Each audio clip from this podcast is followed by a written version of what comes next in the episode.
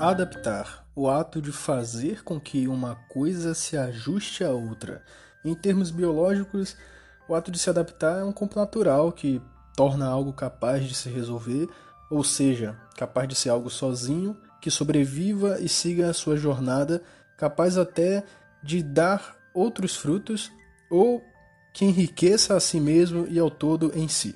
Isso aqui se aplica facilmente no contexto de uma adaptação de uma mídia a outra.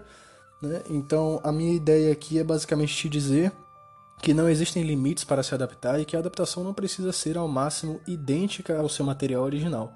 O que, inclusive, é até preferível que realmente não seja, pois existe uma absurda diferença entre adaptar e transcrever.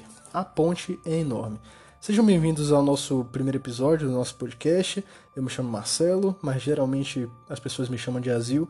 E está começando o nosso primeiro episódio, adaptação. O que faz com que uma adaptação seja realmente boa? Chega junto que a gente vai discutir isso aqui agora.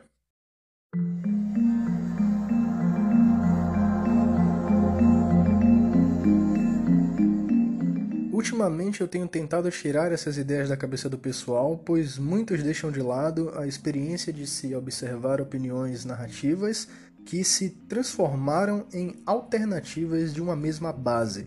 Inicialmente, meu argumento para defender esse ponto é que uma mídia tem pequenas diferenças de comunicação em relação à outra, e é por isso que as coisas precisam se modificar dentro dos seus conformes e eu ainda nem estou tocando diretamente no assunto sobre mudar o roteiro e construir uma nova história.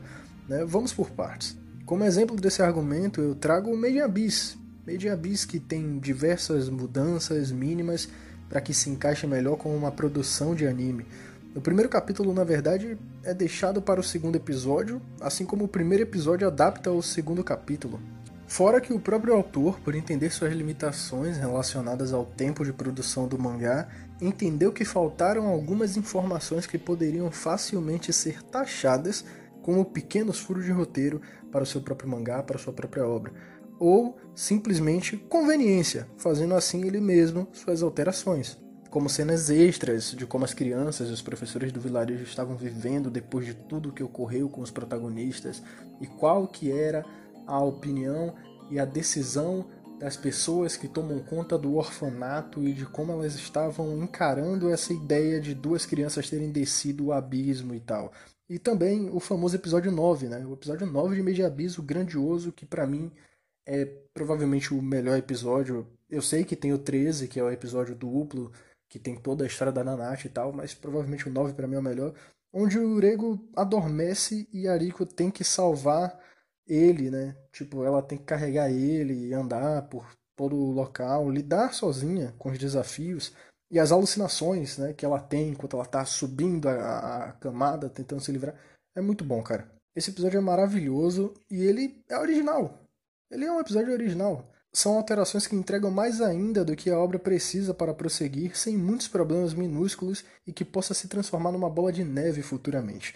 O mesmo ocorre para os traços da obra, que o autor desenha pra caramba no mangá, é muito bem detalhado, tanto os personagens como os cenários, as coisas são muito bem feitas ali, mas é particularmente impossível que tanto detalhe assim seja reproduzido em um anime de TV, sem que sua animação e seus naturais e necessários sakugais sejam sacrificados. Como você resolve esse problema?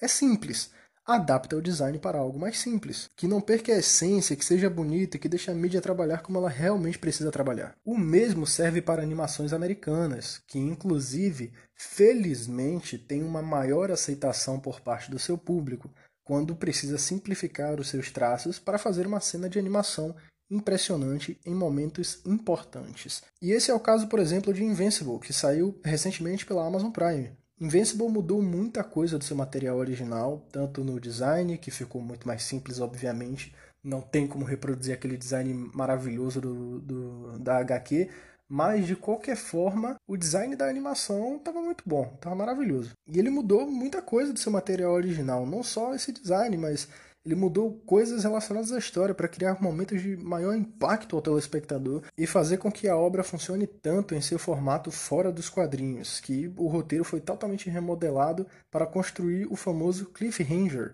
ao fim de cada episódio. Caso você esteja ouvindo e não saiba o que é cliffhanger, esse é um termo dado ao recurso de roteiro que expõe qualquer personagem importante de uma obra a uma situação limite, que seja ela uma morte ou simplesmente um gancho de algo inesperado, que te deixa com uma vontade absurda de ver imediatamente o próximo episódio para saber o que acontece e tal. Isso acontece exatamente em todos os oito episódios de Invincible. Sim, todos os oito, até o último. E faz com que você fique com vontade principalmente de ver a continuação da série. Isso é muito bom, cara. Dificilmente um cliffhanger pode ser introduzido com frequência ao final de episódios, caso essa adaptação esteja apenas transcrevendo seu material original. Como vocês podem perceber, simplesmente transcrever ao invés de adaptar, além de não ser o que uma adaptação devia ser, também acaba caindo na péssima ideia de sacrificar recursos narrativos. O que acontece quando você sacrifica recursos narrativos pela fidelidade de um material original é simplesmente não adaptar. Você está entregando um material vazio que, por mais que tenha uma ótima animação em cenas importantes, ainda será um péssimo para você assistir, podendo ter até uma direção que não faça o menor sentido e ainda torne o material audiovisual em algo chato, podendo ser pedante em alguns casos, como é o da primeira temporada de Fire Force. Eu vi uns seis ou sete episódios daquilo, o negócio é triste justamente por tudo isso que eu acabei de dizer. A direção me soa pedante em vários aspectos, porque aqueles quadros do mangá que são adaptados com cortes abruptos, tipo, no, no início, primeira vez que eu dei uma olhada em Fire Force, eu não vou mentir, eu vou ser sincero. Eu achei interessante. Falei, pô, essa direção é interessante, até que tem alguma coisa aqui que parece realmente feito de uma maneira legal. Mas na verdade não. Na verdade não. São uns cortes bem abruptos, né? Que parece muito fingir ser culto de alguma forma e até mesmo um experimento além da compreensão dos otaquinhos que gostam de anime de porrada, quando na verdade é só pretencioso, tão pretencioso que chega a ser pedante. Era só adaptar, cara. Era só adaptar, nem que fosse da forma mais básica possível, é um shonen de porrada. Dá para adaptar normalmente. Mas infelizmente existe uma tara inexplicável de reproduzir o material original. Não só uma tara inexplicável de reproduzir o material original, mas também por parte daqueles que consomem o produto. As pessoas simplesmente não querem algo diferente.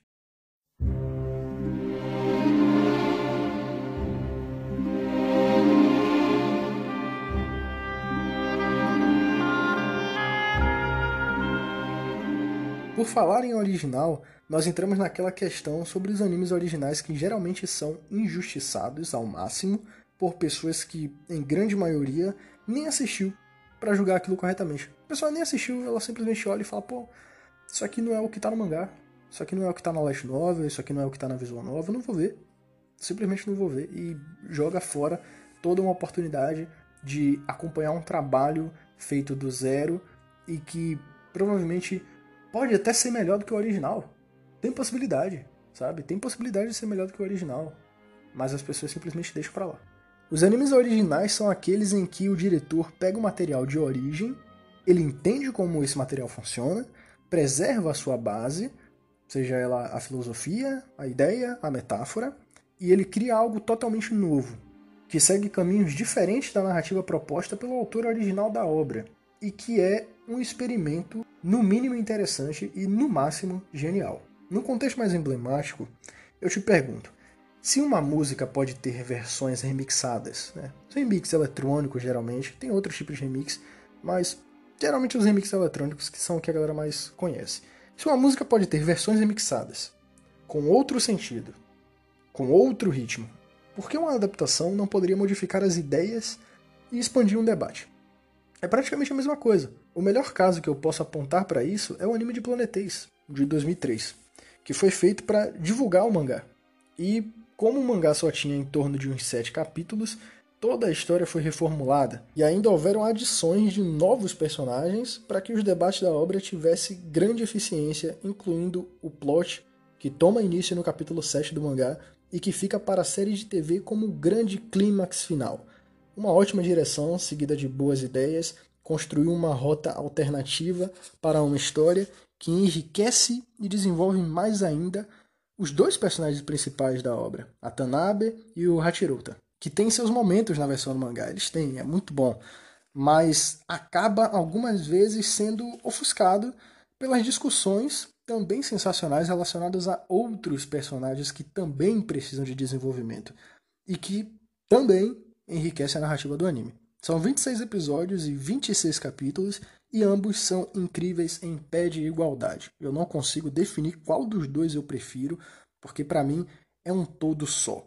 Porque, por mais que eles sejam suficientes em suas próprias mídias, eles se completam. Existem casos mais conhecidos, como Kikai Sensen, que foi mais facilmente aceito como anime original, e isso porque a galera mal conhecia o mangá, né? Então deu para colocar algumas coisinhas ali, como é o caso do, do William, né? Lembra do William? Tem os irmãos Black e White. Então, é, caso você tenha assistido Keikai Sensei, você deve saber que aquele cara ali não existe. Que aquela mina ali não existe. São coisas criadas pelo anime. As pessoas simplesmente aceitaram porque mal liam Keikai Sensei. E também temos o famoso Full Metal Alchemist de 2003, que expande o campo de visão filosófico em um debate interminável. Literalmente, interminável.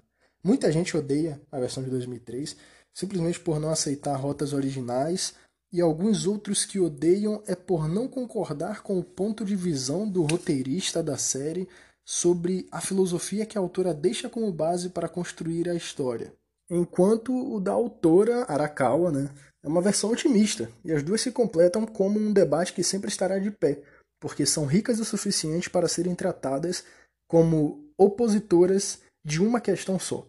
Aliás, o início dos anos 2000 em si foi uma década maravilhosa para versões alternativas de obras já existentes, como é o caso do próprio Ghost in the Shell Standalone Complex, que eu assisti recentemente, e é uma das coisas mais bem planejadas e bem escritas que eu já vi dentro dos animes.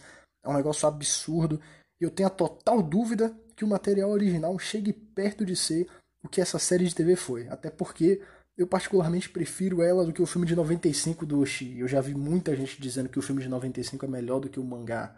Então, pô, cara, essa série de TV eu acho simplesmente magnífica. As pessoas deveriam assistir isso aqui. E aliás, é uma série de TV de uma coisa básica, uma obra básica assim que as pessoas geralmente não chegam perto, não se aproximam muito. Não é tipo Nanatsu, Shingeki, Fullmetal. Não é tipo esse, esses animes assim que todos eles, todos eles são shonen, né? Que eu acabei de citar aqui, mas enfim. Não são tipo esses animes que estão abertos a todo público e a galera vai começar a encher o saco porque foi diferente. É, Ghost in the Shell, na verdade, ele ficou esquecido, né? Planetes ficou esquecido também. Ghost in the Shell, ele é mais lembrado por conta do filme de, do Oshi, de 1995, mas Planetes, por exemplo, ficou esquecido. Né? Tem gente que, que nem sabe que Planetes é do Makoto Yukimura, o autor de Vilã Saga é complicado. Em décadas anteriores a essa de 2000, a gente ainda teve muita coisa original baseada em obras já existentes, como é o caso do finalzinho da década de 60, acho que começou exatamente em 69, viu? Até o final da década de 90, que também foi 99, onde terminou. É um bagulho doido, cara. Onde não só surgiram diversos OVAs para divulgar mangás, tipo OVA de Devilman e Yokohama, mas também surgiram os maravilhosos WMT, que é a sigla para World Masterpiece Theater. E eu espero ter pronunciado corretamente, porque meu inglês é inexistente, né? Não é nem que ele é péssimo, ele é inexistente mesmo. Os WMTs são aqueles animes de 50 episódios ou mais que todo ano saía um novo. É sério, tipo, todo ano os caras estavam lá produzindo, animando, dirigindo, o bagulho era doido, cara. Saía todo ano. Esses animes eles adaptaram livros infantos juvenis super importantes, queridos e cheio de coisas para contar, cheio de coisas para alegrar a gente e lições importantes para passar. Coisa que, tipo, é muito legal de você colocar uma criança para assistir, né, cara? Não vai ter nenhum problema absurdo ali para uma criança ver. É óbvio que eu não acho que um anime vai influenciar diretamente ao ponto qualquer pessoa, mas uma criança é facilmente influenciável. Porque uma criança ainda está em fase de crescimento, ainda está criando a sua ideia, a sua linha de pensamento base. Então, colocar uma criança para assistir um WMT da vida é tipo maravilhoso, tá ligado? Passa umas lições interessantes e a criança vai se divertir bastante. Eu tenho certeza disso. Entre os WMTs, a gente tem animes como Ienakiko, Akagi no Mumin, Romeu no Aoi Sora e vários outros. Vários outros mesmo. São muitos. Né? Foi de 69 a 99, então, tipo, foi muita coisa. Ainda voltou em 2007 a fazer. Eu acho que só fez um em 2007, mas, tipo, bastante coisa mesmo, cara. É óbvio que uma adaptação diretamente de um livro tem muito mais chance de dar dor de cabeça para o diretor de um anime do que uma adaptação diretamente de um mangá, o que faz com que automaticamente ele seja obrigado a construir algo mais interessante do que uma simples colagem crua e mal executada de algo. Ou seja, a direção e a criatividade disso aqui muito provavelmente deve ser bem melhor do que o restante do universo de animes. Obviamente não ignorando animes originais, adaptações bem feitas, enfim. Vocês entenderam. Vocês entenderam.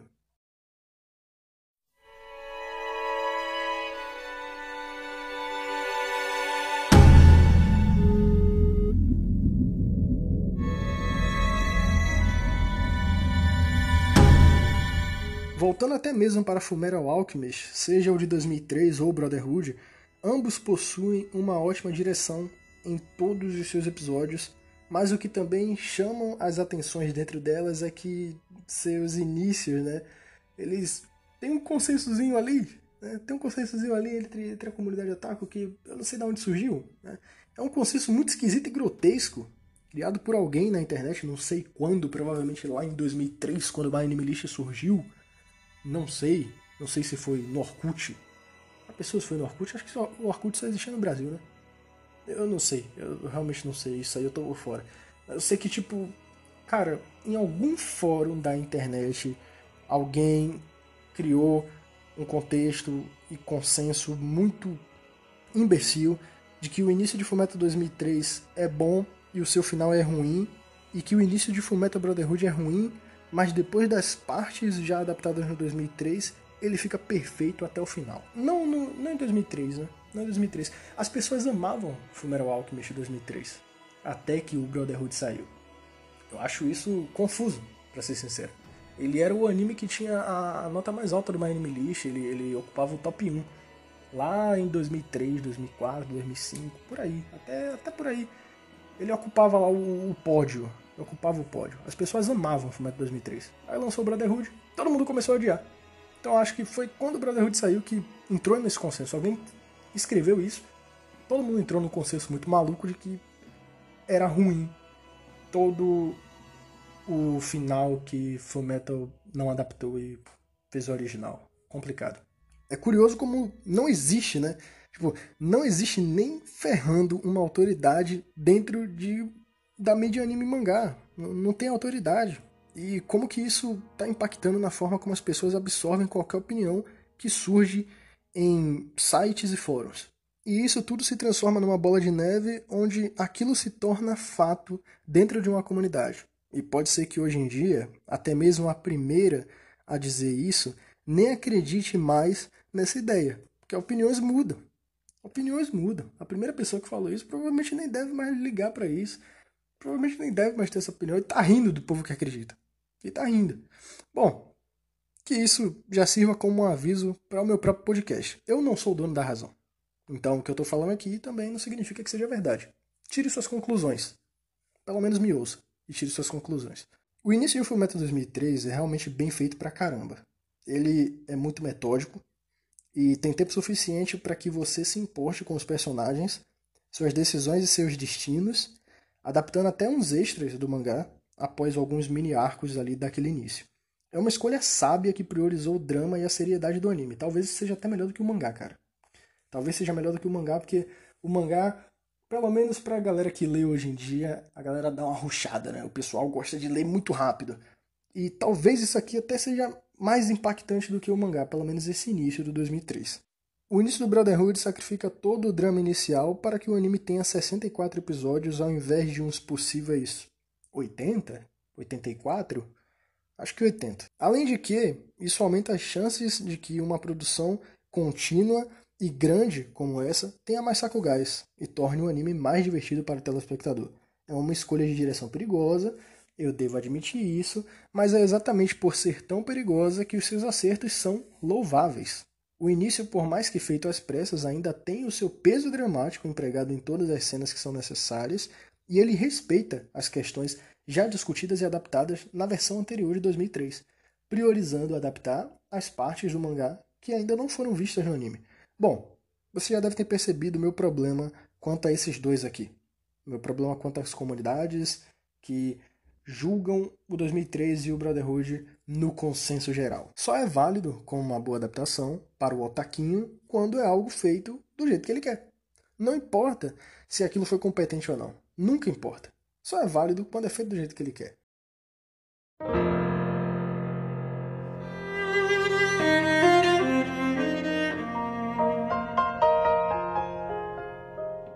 Atualmente, o que menos se encontra são direções ousadas, principalmente se for uma adaptação.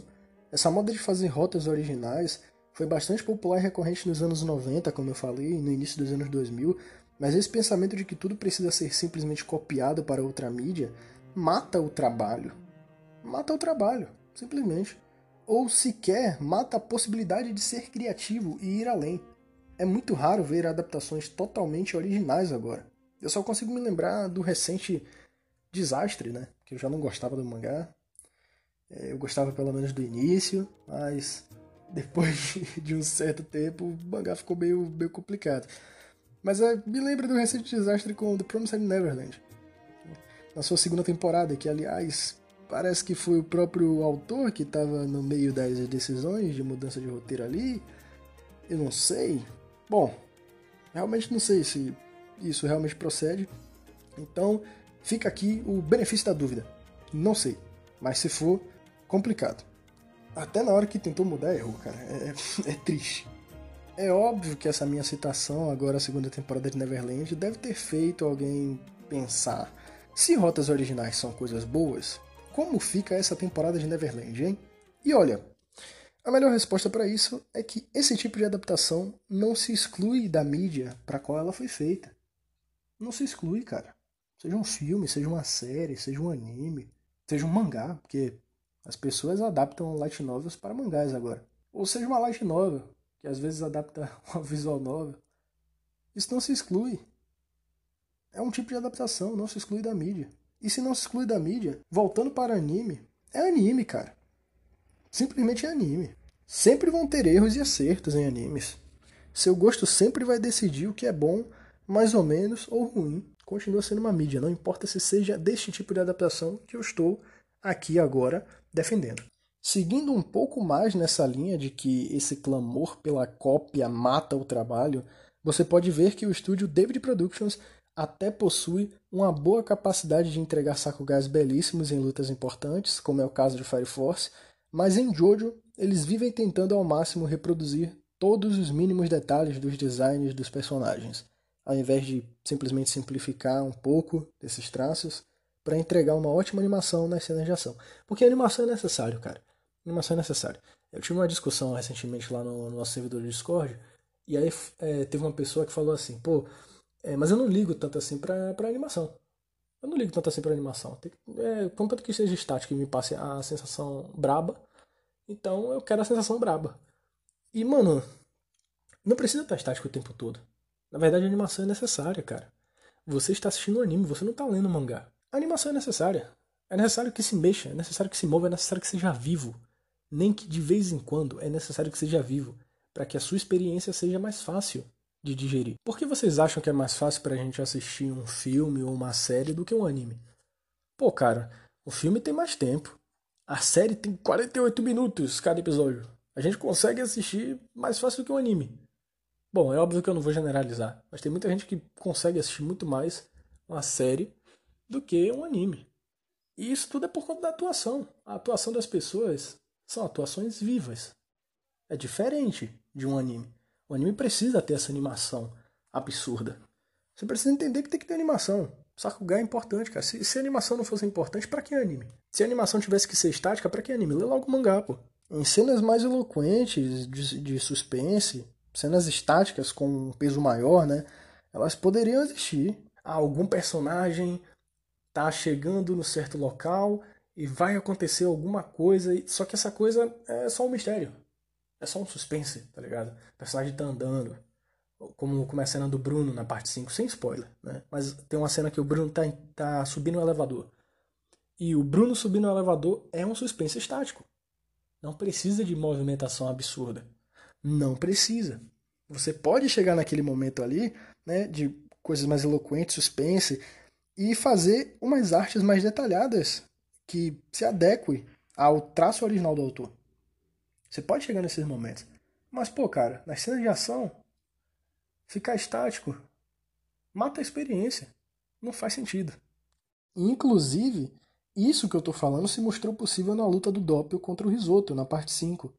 Lá pelo episódio 35 e 36, 36 e 37, mais ou menos esses daí. Pô, o traço ficou mais simplificado, mas era muito mais fácil. Era bem mais fácil. O, o Sakuga estava envolvido ali. É, a gente tinha um traço mais simples do que o normal, mas a gente conseguia ver uma animação maneira. Pô, cara, na moral, é anime. É anime, anime é feito para ser animado, eu quero assistir.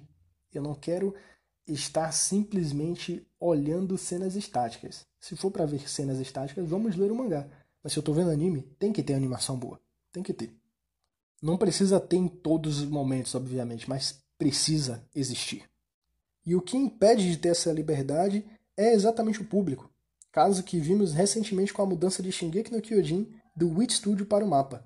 O traço ficou mais simples, o tempo de produção foi muito curto, diversos animadores precisando cumprir coisas que nem faziam parte da sua realidade, e saiu aquele projeto que, por mais que tenha erros, ainda é um reconhecível milagre de ter sido ao menos bom, ao menos bem feito, ao menos competente. Cara, é um milagre. Goste você ou não, é um milagre, você precisa reconhecer. As pessoas criticaram o diretor até por escolher uma trilha sonora que não era épica para um momento que realmente não era épico. Querem entender de direção mais do que um diretor de anime. É isso que eu estou falando, não existe autoridade. Existem consensos. A comunidade cria um consenso e esse consenso se torna algo geral. Isso tá errado, cara. Isso tá errado, porque a cena não era épica. Isso eu tô falando do, do episódio 5. Né? Eu tô falando do episódio 5 para quem assistiu. A cena não era épica, né? Tinha, teve a parada do Eren lá, ele se transforma no Titã, aí todo mundo, pô, cara, mas não tem a trilha sonora épica. Não era para ser épico, cara, era para ser, era para ser algo que causasse um sentimento ruim. Causasse um sentimento ruim de que algo aconteceu e que esse algo foi ruim, que não foi bom, que não foi legal. Tá ligado? Tipo, não é só porque o cara se transformou em um titã que você necessariamente precisa de uma trilha sonora épica. Isso não faz o menor sentido. Isso não faz contexto com a cena. Tu tá prestando atenção no que tu tá assistindo? Ou você só quer ver briguinha? Acho que é a segunda opção, né? Infelizmente. Pô, a staff inteira de Shingeki no Kyojin, cara, deu um duro danado para fazer aquele anime acontecer. Aquela quarta temporada acontecer. Pô, quarta não, quinta, né? Porque a terceira temporada é dividida em duas partes também. Eles fizeram até uma animação em rotoscopia no segundo episódio, cara. É coisa que a galera também reclamou. Pô, como é que reclama de rotoscopia? Um negócio tão maravilhoso. Pô, aí a gente entra em Akunohana também, né? Que Akunohana também tem rotoscopia. E até hoje não reconhece a, a animação de Akunohana como uma coisa bonita. Acham que é feio. Até hoje não reconhecem a adaptação de Akunohana como uma coisa interessante. Acham que é feio. Acham que é ruim. Nem assistiram. Eu acho isso impressionante. Eu vi ao menos um episódio de Akunohana. Só um episódio. Eu não consegui assistir o restante porque tava com preguiça e tal. Isso geralmente ocorre comigo. Mas, pô, cara, o negócio é legal, o negócio é bonito, o negócio é bem feito. É só porque o mangá tem um traço que é mais agradável para você, você desmerece tudo que foi feito ali. Pô, isso não faz o menor sentido. Fora que rotoscopia é algo difícil pra caramba. E às vezes eu vejo uns caras na comunidade falando umas coisas do tipo: pô, eu queria que algo fosse feito de maneira difícil, que algo difícil fosse colocado aqui. Cara, algo difícil ser colocado aí está sendo. Por que você está desmerecendo? Então fica aí, né, essa, essa questão. Tem o Akino Hana e tem também o segundo episódio da quinta temporada de Shingeki no Kyojin. A Final Season, parte 1.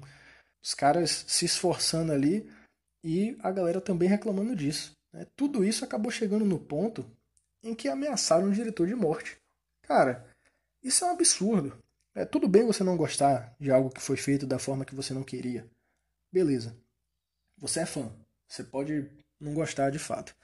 Mas mesmo que você tenha todo o direito do mundo de odiar uma adaptação, porra, ameaçar um diretor de morte por causa disso, não foi só um cara que fez isso, um monte de gente de vários países estava fazendo isso, cara. E é engraçado como provavelmente muitos desses assim como quase todo o público de anime, defende que é necessário ter liberdade criativa em qualquer área de, de mídia, de qualquer mídia. e principalmente da mídia de, de anime e mangás.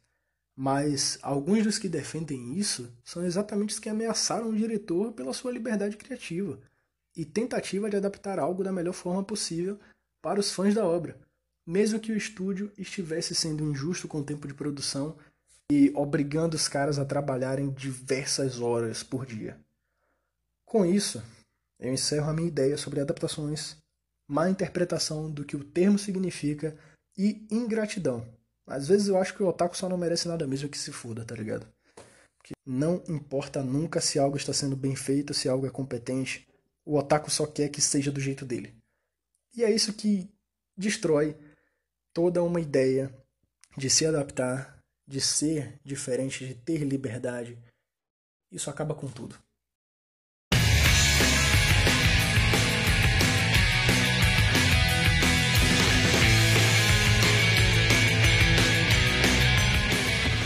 Bom, caso você queira me fazer alguma doação, o meu pix é canaldoazil.gmail.com. Caso você queira me seguir em alguma rede social, o meu Twitter é marcelo_azil. E não se preocupe, se tiver difícil de entender pela minha péssima dicção, tudo isso vai estar na descrição desse episódio, tá? Então, é só abrir o episódio aí no Spotify que você vai ver a descrição dele, beleza. Se você tiver no Apple Podcasts e no Google Podcasts, também dá para poder ver a descrição. Obrigado por ter me ouvido até aqui. Um grande abraço. Eu espero que tenha tudo ficado bem explicado. Espero que eu não tenha arrastado muita coisa. Enfim, é isso, pessoal. Até o próximo episódio. Valeu!